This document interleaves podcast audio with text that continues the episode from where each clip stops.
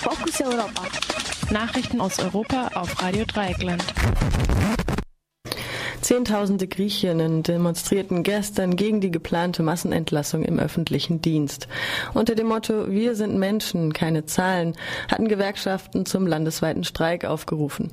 Viele Behörden blieben geschlossen, in den Krankenhäusern wurden nur Notfälle versorgt.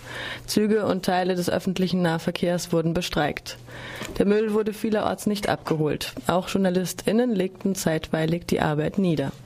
Die Proteste richteten sich in erster Linie gegen die Entlassungen im öffentlichen Dienst, welche die Regierungskoalition aus Konservativen und Sozialisten am heutigen Mittwoch beschließen will. Rund 4000 Menschen sollen demnach noch dieses Jahr ihre Arbeit verlieren. Circa 25.000 weitere Entlassungen können in den nächsten Jahren folgen. Die Regierung versucht mit den Entlassungen die Sparauflagen der internationalen Geldgeber zu erfüllen. Weitere Proteste sind für den morgigen Donnerstag angekündigt, wenn der deutsche Finanzminister Wolfgang Schäuble, einer der Hauptrepräsentanten der Austeritätspolitik, zu Besuch in Athen erwartet wird. Rechte EU-Gegner formieren sich zur Europawahl. Nach Recherchen des Benelux-Korrespondenten Tobias Müller gibt es verstärkte Bestrebungen rechtspopulistischer Parteien, sich für die Wahlen zum Europäischen Parlament im Juni 2014 zusammenzuschließen.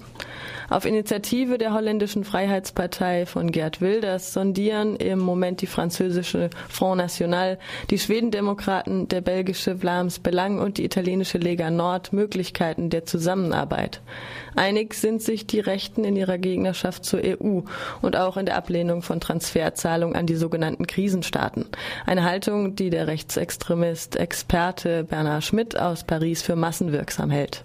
In Nordeuropa und Zentraleuropa mit einer Frontstellung der, im Kontext der Krise gegen Südeuropa. Die Faulen, die uns auf der Tasche liegen, die Griechen, die ihren Uso trinken und in der Sonne sitzen, mit einem gewissen gesellschaftlichen Publikum dafür, das tatsächlich glaubt, dass die wirtschaftlichen Krisen, die Währungskrise, die Staatsverschuldungskrise, äh, die Schuld sozusagen der Mentalität der Südeuropäer ist und nicht eines Wirtschaftssystems, Bankensystems, einer Verteilung der Reichtümer innerhalb äh, der EU. Das äh, hat zum Teil Massenwirkung. Eine gemeinsame Kampagne der RechtspopulistInnen könnte daher durchaus erfolgsversprechend sein. Wilders Freiheitspartei gilt momentan als stärkste Partei in den Niederlanden. Marine Le Pen, Front National, lag bei Umfragen im Frühjahr auf Platz zwei. In Ägypten wurde gestern die neue Regierung vereidigt. Das Kabinett unter Ministerpräsident Hassim al-Beblavi besteht überwiegend aus Fachleuten. So wurde beispielsweise mit Ahmed Galal ein langjähriger Experte der Weltbank Finanzminister. Der Kommandeur der Streitkräfte, Abdel Fattah al-Sisi, bleibt Verteidigungsminister und stellvertretender Ministerpräsident. Sisi hatte kürzlich noch versprochen, die Macht in die Hände ziviler Politiker zu legen. Keiner der 33 Minister der Übergangskabinetts gehört einer islamistischen Partei an. Die Muslimbrüder hatten die Angebote abgelehnt, Minister im neuen Kabinett zu stellen. Eine Zusammenarbeit mit den Putschisten werde es nicht geben. Bei Auseinandersetzungen zwischen Anhängern des gestürzten Präsidenten Mursi und der Polizei gab es in den letzten Tagen immer wieder mehrere Tote und Verletzte.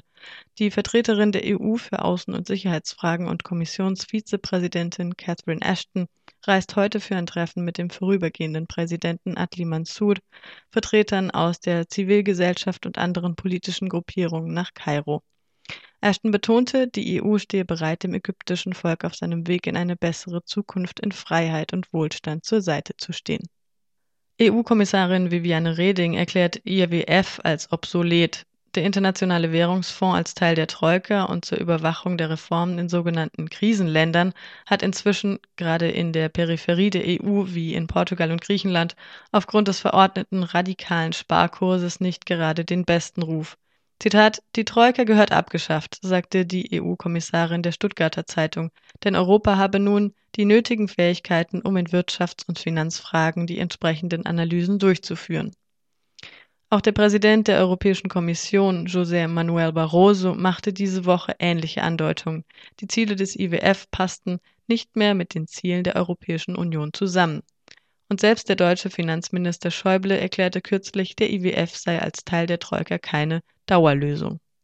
EU-Mitgliedstaaten wollen Bienensterben stoppen. Dazu soll der Einsatz des Pestizids Fipronil eingeschränkt werden.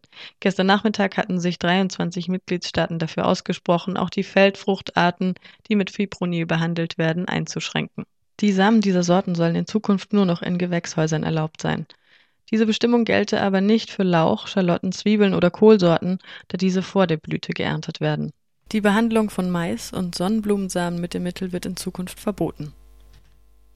Die Verhandlungen über die Schaffung eines Meeresschutzgebietes in der Antarktis sind gescheitert. Bei einem Treffen der Antarktis-Schutzkommission CCAMLR in Bremerhaven sollten zwei riesige Gebiete in der Antarktis unter Schutz gestellt werden, zusammen fast so groß wie die Europäische Union.